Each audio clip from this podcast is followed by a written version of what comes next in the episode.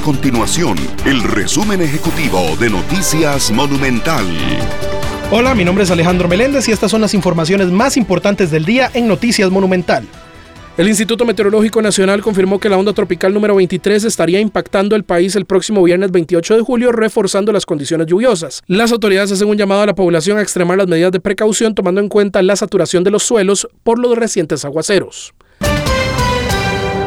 El CONAVI indicó que no detectó daños en estructuras sobre el río Aguasarcas, en específico en los puentes y carretera, las cuales sufrieron los estragos de las cabezas de agua con lodo y troncos de este fin de semana.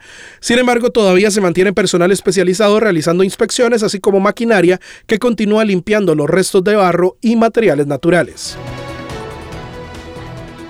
Estas y otras informaciones usted las puede encontrar en nuestro sitio web www.monumental.co.cr.